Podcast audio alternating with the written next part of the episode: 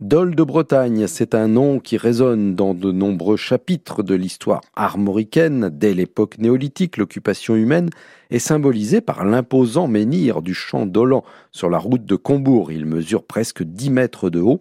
Mais Dol de Bretagne acquiert sa prééminence grâce à un moine, Samson, venu du pays de Galles au début du VIe siècle. Il installe un monastère à l'emplacement de la future ville de Dole et il devient l'un des sept premiers évêques de Bretagne, fondateur d'une des villes du Trobrez. Au IXe siècle, un chef breton réalise une unité des peuples d'Armorique et il devient leur roi. Nominoé choisit Dol de Bretagne pour son sacre et érige la ville en archevêché s'opposant à l'influence de Tours.